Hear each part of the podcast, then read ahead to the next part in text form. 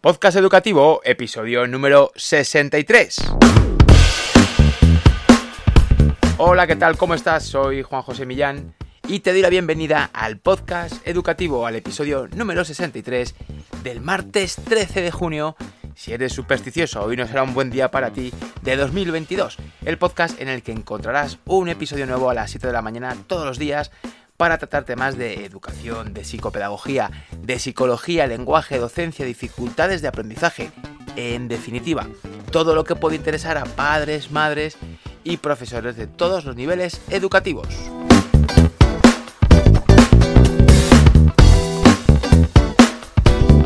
Si te dedicas a la educación o a la psicopedagogía o a la psicología, seguro que ya has escuchado hablar de la psicometría. Si eres padre o madre, tal vez el concepto te suene, pero tal vez no tanto. Hoy vamos a dedicar este programa a hablar sobre esto, sobre la psicometría y sus técnicas.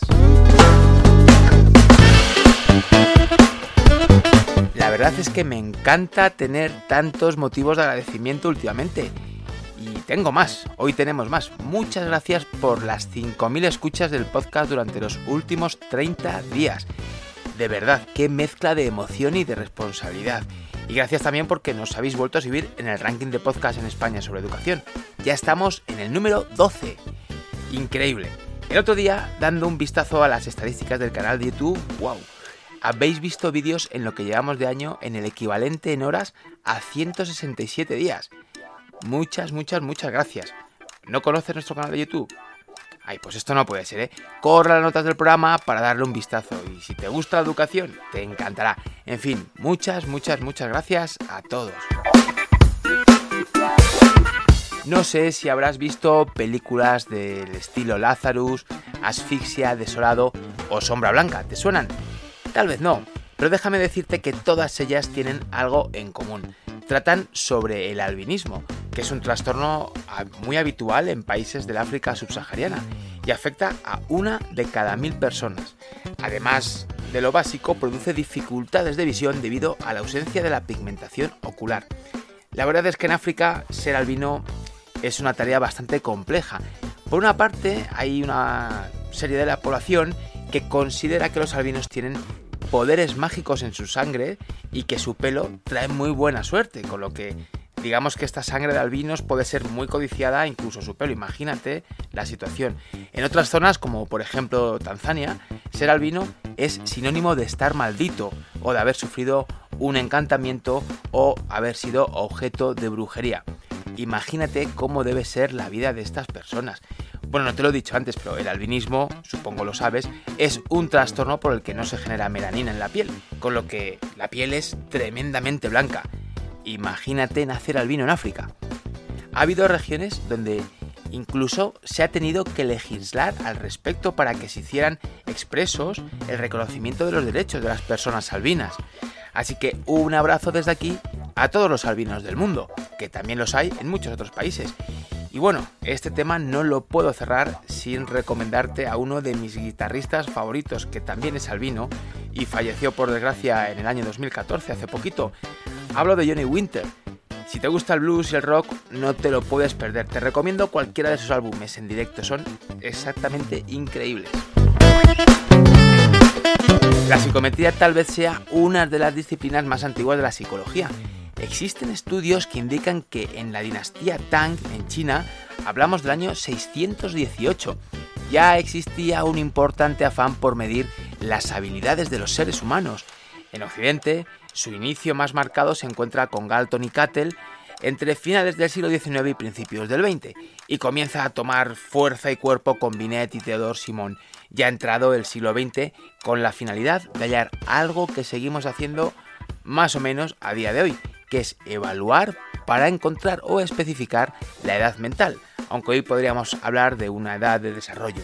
Pero existen muchas más cosas que te voy a contar ya mismo. Pero antes, como siempre, te recuerdo que puedes visitar nuestra página web área44.es, en la que encontrarás todos los servicios que podemos ofrecerte relacionados con las dificultades de aprendizaje, apoyo escolar especializado, evaluación psicopedagógica, formación a docentes y muchas cosas más. Y ya, sin más esperas, vamos a hablar de algo tan interesante como es la psicometría y algunas de sus técnicas.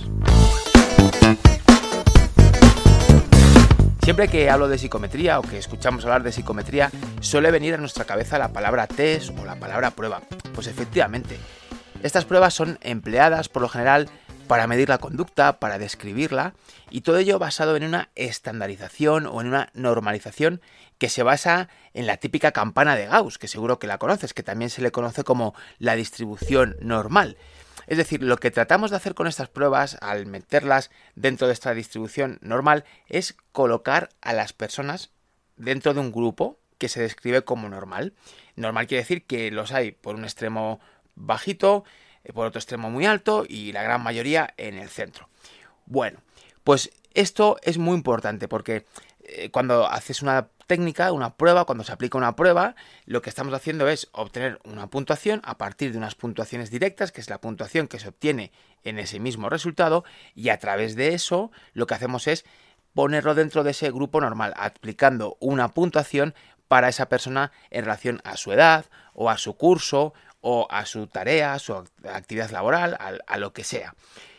Estas puntuaciones tienen, bueno, pues una, un valor importante Dentro de esta distribución normal intentamos colocar siempre estas puntuaciones. Las puntuaciones intermedias van a corresponder a la gran mayor parte de la población y las extremas, según se alejan de esa mediana, comenzarán a ser representativas de mucha menos población, tanto en el sentido ascendente como descendente. Sí, la verdad es que sirven para ordenar dentro de un grupo que es representativo de toda la población a esa persona que se ha evaluado.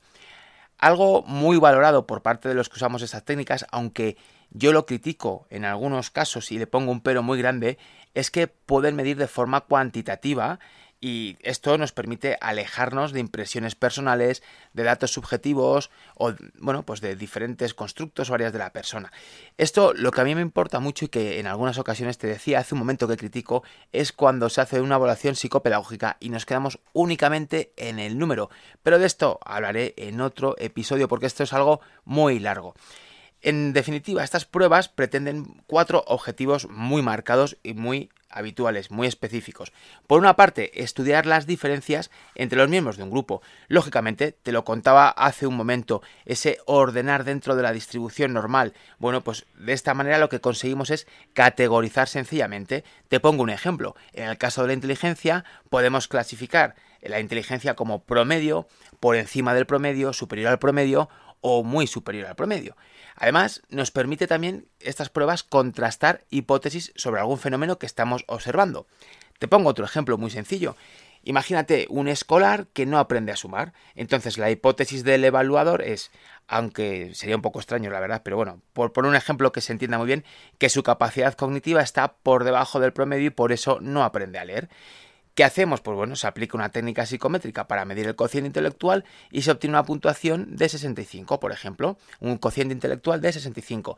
En ese momento validaríamos la hipótesis, pero si obtuviera un 110, entonces tendríamos que entender que esta hipótesis es nula y tendríamos que meter en juego otras hipótesis diferentes. Por cierto, el cociente intelectual normal está entre el 90 y el 110 normal porque es, sería la parte más alta de la campana de Gauss que se asociaría al 66% de la población. Las pruebas psicométricas son muy útiles en muchos casos, pero necesitan algunos criterios esenciales para que puedan funcionar, para que podamos decir que lo que miden está bien medido y que el resultado es representativo o significativo. En primer lugar, necesitan ser fiables, es decir, que los ítems que las componen, que componen esas preguntas distintas que hacen esta prueba, estén estadísticamente libres de error, es decir, que se sepa que miden lo que quiere medir y que no midan otras cosas por error en ese aspecto. Además, todos los ítems deben medir las mismas cosas. Si estoy midiendo inteligencia, por ejemplo, todos deben medir inteligencia. Si mido atención, todos deben medir atención. No serviría de nada un test que midiera tres ítems de inteligencia, dos de emociones, cuatro ítems que midieran atención y otros dos que midieran, no sé, por ejemplo, lectura. Esto no nos serviría para obtener ningún tipo de conclusión válida, porque sería un batiburrillo en muy poquitos ítems que no nos diría nada en realidad, porque no tendríamos suficiente eh, masa como para poder tener una conclusión clara, definida y en este caso objetiva. El hecho de que un test mida en su conjunto de ítems lo mismo recibe un nombre, que es el de consistencia interna. Además, además de esta fiabilidad que hablábamos anteriormente y de esta consistencia interna, necesitamos la validez de la prueba. Es decir, que en conjunto que todos esos ítems midan lo que queremos medir con esa prueba. Por ejemplo, yo diseño una prueba fantástica de fiabilidad, lo que comentábamos antes de que los ítems midan lo que quiero medir. Además tiene una consistencia interna increíble, todos los ítems miden lo mismo, pero tiene un contenido verbal enorme y poco habitual. Y entonces yo cojo esta prueba y se la presento a escolares de primaria y de primaria para que la lleven a cabo. Pues los resultados, ya te digo, van a ser catastróficos. ¿Por qué? Pues porque necesitan leer muy bien y no, y no, y no tenemos esa capacidad en primero y primaria. Por tanto, eh, yo te pregunto, ¿estos escolares tienen un problema en lo que se está midiendo? Ya sea atención, sea función ejecutiva, sea memoria, sea lo que sea. ¿Tienen un problema de todo eso o de lo que medimos? No, tienen un problema para acceder a la información. Y ese problema lo que le está haciendo es que como no acceden a la información, no pueden encontrar respuesta para medir lo que pretendemos. Por tanto, ese test carecería de validez, al menos en estos cursos, ya que estaría midiendo lectura, no el objetivo a medir realmente. Claro, si queremos medir lectura, pues fantástico, pero la, idea es, en este ejemplo que te pongo, que quiero medir otra cosa diferente. Para medir lectura lo haríamos de otra cosa y mucho más en, en un primero o en un segundo de primaria. Ya hablaremos sobre eso, que también es un tema realmente, realmente interesante. Bueno, una vez que conocemos estos aspectos esenciales de los test, podemos ver diferentes tipos de herramientas, de técnicas para medir o para aplicar estas estrategias psicométricas. Las primeras de ellas serían las, las, técnicas psicométricas como tal, es decir, las que tienen ese valor cuantitativo y que dan por resultado una medida clarísima y comparable con otras puntuaciones y que se extrapola que se puedan comparar personas entre ellas. Frente a estas técnicas psicométricas tan cuantitativas, tan objetivas, podríamos hablar de las técnicas proyectivas. Hace poco hice un episodio sobre ellas, así que te lo voy a dejar enlazado en las notas del programa. Te recuerdo que estas pruebas eran mucho más cualitativas y están más relacionadas con aspectos propios de la personalidad. Las pruebas psicométricas además pueden buscar una medida de rendimiento o pueden querer realizar un diagnóstico o medir un área muy concreta o en algunos casos, ahora vamos a ver algunos ejemplos, constituyen amplias baterías de pruebas diferentes encaminadas a medir lo mismo. Además, también existen otras herramientas que sirven para medir aptitudes específicas, por ejemplo, el manejo numérico, la lectura, la escritura, otras miden aptitudes psicológicas como la inteligencia. Por último, eh, si habláramos eh, de un grupo más en esta clasificación que acabo de hacer, que es una clasificación un poco, vamos, a, grandísimo rasgo, ¿no? Podríamos entrar en muchísimo más detalle, pero para este episodio creo que puede quedar bien aquí. Tendríamos otro tipo de pruebas, que son las que miden la personalidad. Estas pruebas pueden ser, bueno, pues más del campo sintético, eh, que hagan síntesis, o más analíticas, que analicen un poquito más. Y claro, dentro de ellas, pues bueno, podemos encontrar pruebas que pueden llegar a tener un grado de subjetividad altísimo. Voy a aprovechar para, bueno, pues tratar algunas pruebas y contarte un poco de qué van estas pruebas, así podemos tener algunos, algunos ejemplos. Voy a tratar en un primer lugar tres pruebas totalmente clásicas, totalmente clásicas. Entonces, eh, son pruebas quizá un poquito antiguas, aunque algunas de ellas se siguen utilizando todavía. Por ejemplo, tenemos la escala de inteligencia Stanford-Binet. Esta es una prueba clásica que se utiliza muchísimo y que se, bueno, a día de hoy se sigue usando y se ha utilizado mucho. Tal vez cada vez se utiliza menos porque hay otras herramientas, bueno, pues más modernas, con, bueno, pues más adaptadas a los tiempos actuales, ¿no? Bueno, esta prueba es una prueba, obviamente, si es una escala de inteligencia, pues ya sabes lo que va a buscar, medir inteligencia. Es una prueba de aplicación individual que se puede aplicar, fíjate, desde los 2 años hasta los 23. Lo de los 23 años no es porque sí, generalmente ya sabes que cuando hablamos de población infanto-juvenil hacemos referencia desde, pues eso, aproximadamente, más bien desde los 6 años podríamos decirlo, hasta los 22. ¿Por qué? Porque a los 22 años se estima que comienza a estar totalmente desarrollada la corteza prefrontal, que es donde está la función ejecutiva, y bueno, pues entiende que ya daríamos el paso a esa edad adulta, por así decirlo. Aunque bueno, a los 23 años es difícil ahora mismo hablar de adultez, pero bueno, digamos que esta sería la explicación. Claro, son pruebas antiguas que, se emplean para una gran cantidad de edad. ¿Qué evalúa esta prueba? Bueno, pues esta es una prueba que se centra en el factor general de inteligencia, se llama factor G pero esto lo hace muy centrado a través de la memoria.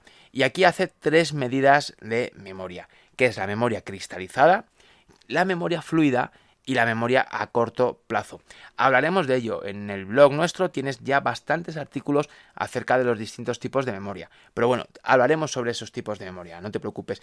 Según la edad se pueden utilizar diferentes subpruebas. Es una eh, escala que tiene muchas pruebas pequeñitas dentro. Tiene pruebas por una parte, esto se divide en cuatro factores.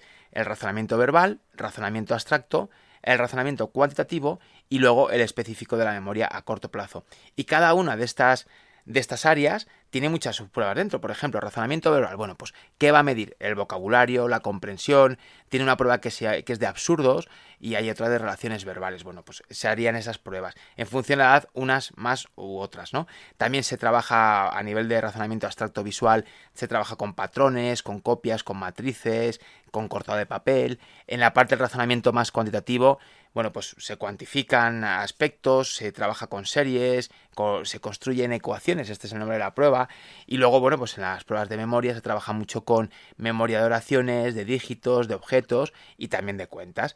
Esta prueba no tiene tiempo, se, va haciendo, es decir, lo que el, evaluado tarde. Hay otra escala que también es antigua, de estas tres clásicas que te quería contar, que es la escala de evaluación del desarrollo psicológico de Brunet y Lezin. Y esta, bueno, pues también, esta Fíjate, esta se utiliza eh, para edades muy tempranas porque se aplica desde que, vamos, desde el nacimiento, desde los cero años, hasta los dos años y medio. Es decir, es una prueba que tiene un recorrido muy corto. Es útil. Yo últimamente no la veo aplicada nunca. Es decir, hace muchísimo que no veo esta prueba en un informe. Muchísimo. Es muchísimo, ¿eh? O sea, es decir, muchísimo tiempo. Esta prueba, una característica que tiene es que, bueno, pues eh, valora el desarrollo de los niños en cuatro áreas y da una edad general de desarrollo, que es lo que hablábamos al principio, ¿te acuerdas? Que, que ya se hacía a principios de, de siglo, ¿no? Bueno, pues eh, la verdad es que está bien. Esto es un predictor de inteligencia. Esto a prueba creo que deja de utilizarse. Bueno, creo, vamos, es mi opinión que por lo menos yo no utilizo esta prueba por ese motivo, porque se utilizan otras escalas. Son niños muy pequeños a estas edades, si bien te voy a decir que la escala McCarthy también nos da esta información, pero la escala McCarthy empezaría a aplicarse justo en el momento en el que se deja de aplicar esta prueba. Lo que pasa es que, claro, es muy difícil hacer estas evaluaciones y no siempre son necesarias. Son niños muy pequeños que avanzan muy rápido el desarrollo, pero bueno, cuando hay que usarla, yo la he usado algunas veces, es interesante, pero es antigua, bastante antigua, ¿eh? O sea, es decir, es una prueba muy clásica que tienes que en algunos casos te ves en la necesidad de tener que ingeniártelas para poder hacer algo atractivo y que se adapte a la realidad actual. Pero claro, este es el gran problema de este tipo de pruebas. Si cambiamos la forma de aplicación recomendada por el autor, va a tener la misma validez, va a tener la misma fiabilidad, la misma consistencia interna bueno, pues yo creo que este es el motivo por el que esta prueba prácticamente no se aplica. Es muy útil, eh, tiene área motriz, valora área verbal, valora también la adaptación y las relaciones sociales. Son aspectos muy importantes. Actualmente también hay muchísimas pruebas que han surgido en los últimos 5 o 10 años que valoran trastornos del espectro autista, que valoran rasgos, y hay muchas que son para estas edades.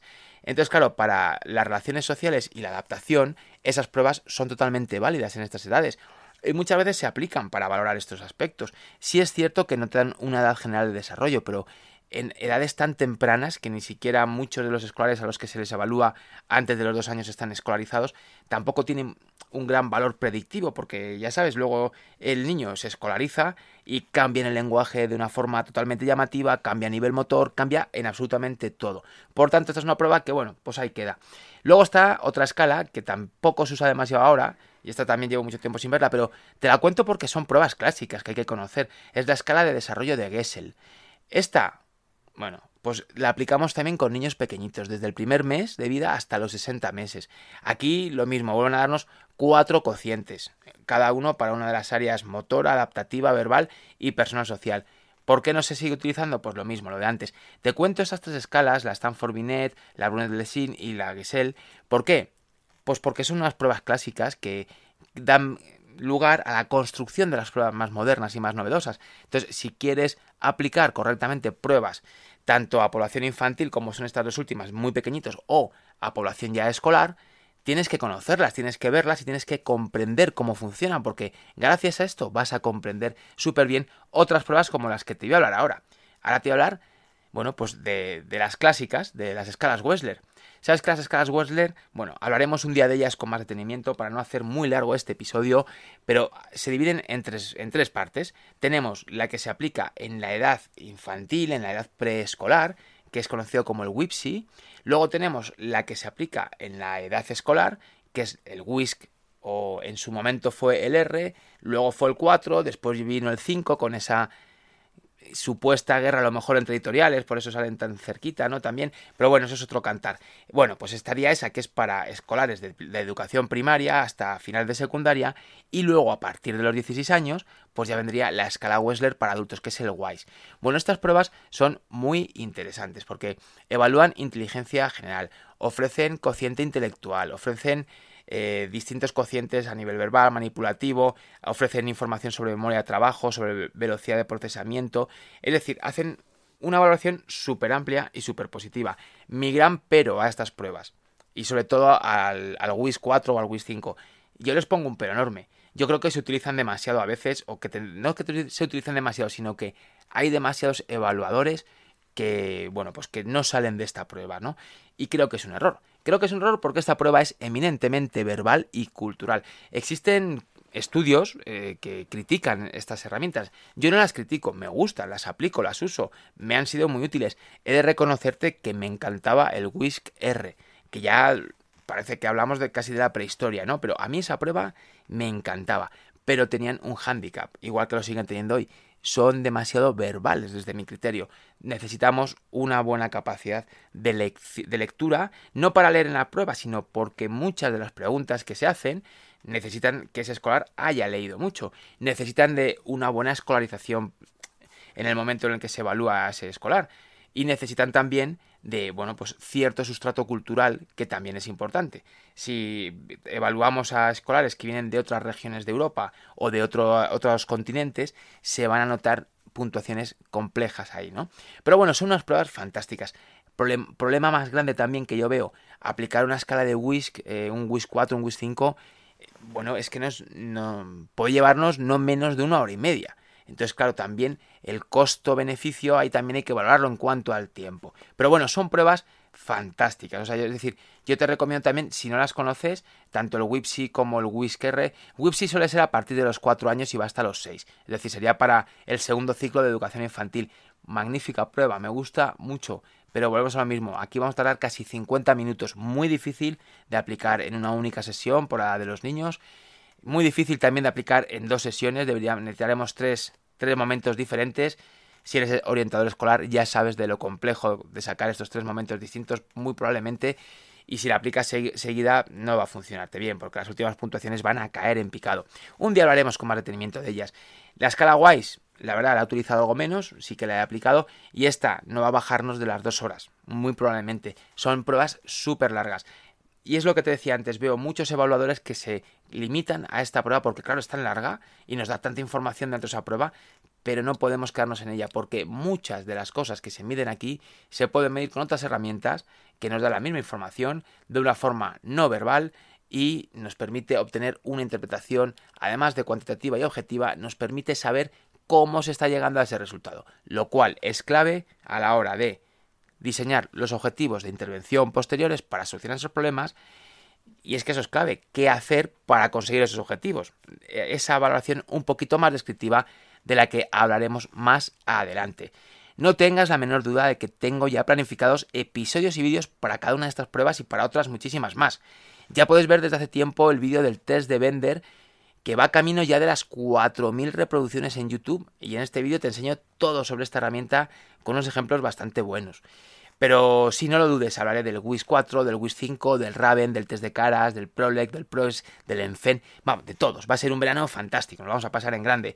Además, tendré vídeos también que para acompañarlo para que puedas ver las pruebas y puedas ver cómo usarlas. Oye, déjame darte una recomendación. No te olvides de beber mucha agua estos días de tanto calor. Y si trabajas como profe o estás con tus hijos, facilita que beban agua siempre que lo necesitan, incluso invítales a beber agua. Recuerda que en el momento en el que sentimos sensación de sed, es que ya hace tiempo que deberíamos haber bebido. Así que estos días hay que beber mucho, botellita cerca y beber constantemente hasta que, bueno, hasta que deje de hacer tanto calor, que eso aún creo queda bastante para ello. Y aquí lo dejamos, hasta aquí llegamos con este episodio número 63 del podcast educativo en el que hemos hablado acerca de la psicometría y de algunas técnicas psicométricas. Recuerda, ha sido solo un aperitivo. Si te interesa, se vienen programas con muchísimo análisis de estas pruebas. No te olvides de revisar las notas del programa porque hoy también tienes muchas cosas interesantes. Te pregunto, ¿ya te has descargado el material para trabajar el Día Mundial de las Tortugas? Venga, pues corre que tienes el enlace en mi blog. Es, es el jueves, el jueves que viene. Mm, no tardes en bajártelo si te interesa. Vas a poder encontrar todos esos recursos para tratar el Día Mundial de las Tortugas Marinas y tienes el enlace en las notas del programa. Tienes también enlace al vídeo sobre el test de Bender, con esos indicadores emocionales, indicadores neurológicos, con las edades de desarrollo equivalentes, con las estimaciones de cocina intelectual a partir de cómo se lleva a cabo, con la interpretación visomotora, bueno, con un montón de cosas. Y también tienes el enlace al episodio de este podcast sobre las técnicas proyectivas. Y por supuesto, nuestro canal de YouTube con más de 100 horas en vídeo sobre dificultades de aprendizaje. Estoy seguro de que durante el día de hoy vamos a llegar a los 1700 suscriptores. Venga, oye, conviértete ya en uno de ellos, ayúdanos a llegar a los 2000 poco a poco. También tienes nuestra lista de correo, no te olvides de suscribirte a ella en nuestras redes sociales. Suscríbete al podcast desde la plataforma en la que lo estás escuchando para no perderte ningún episodio. Y comparte el programa o el podcast con esa persona que sabes que puede interesarle. Seguro que te lo va a agradecer. Como siempre, muchas gracias por tus valoraciones de 5 estrellas en la plataforma en la que estás escuchando el podcast, ya sea Apple Podcast, Google Podcast, iBox o Spotify. Es que de verdad no sabes cuánto nos ayudas con el simple gesto de hacer clic en las 5 estrellitas. Y aquí terminamos. Mañana otra vez, mañana nos escuchamos a las 7 de la mañana, como siempre. Hasta entonces, que tengas muy feliz día.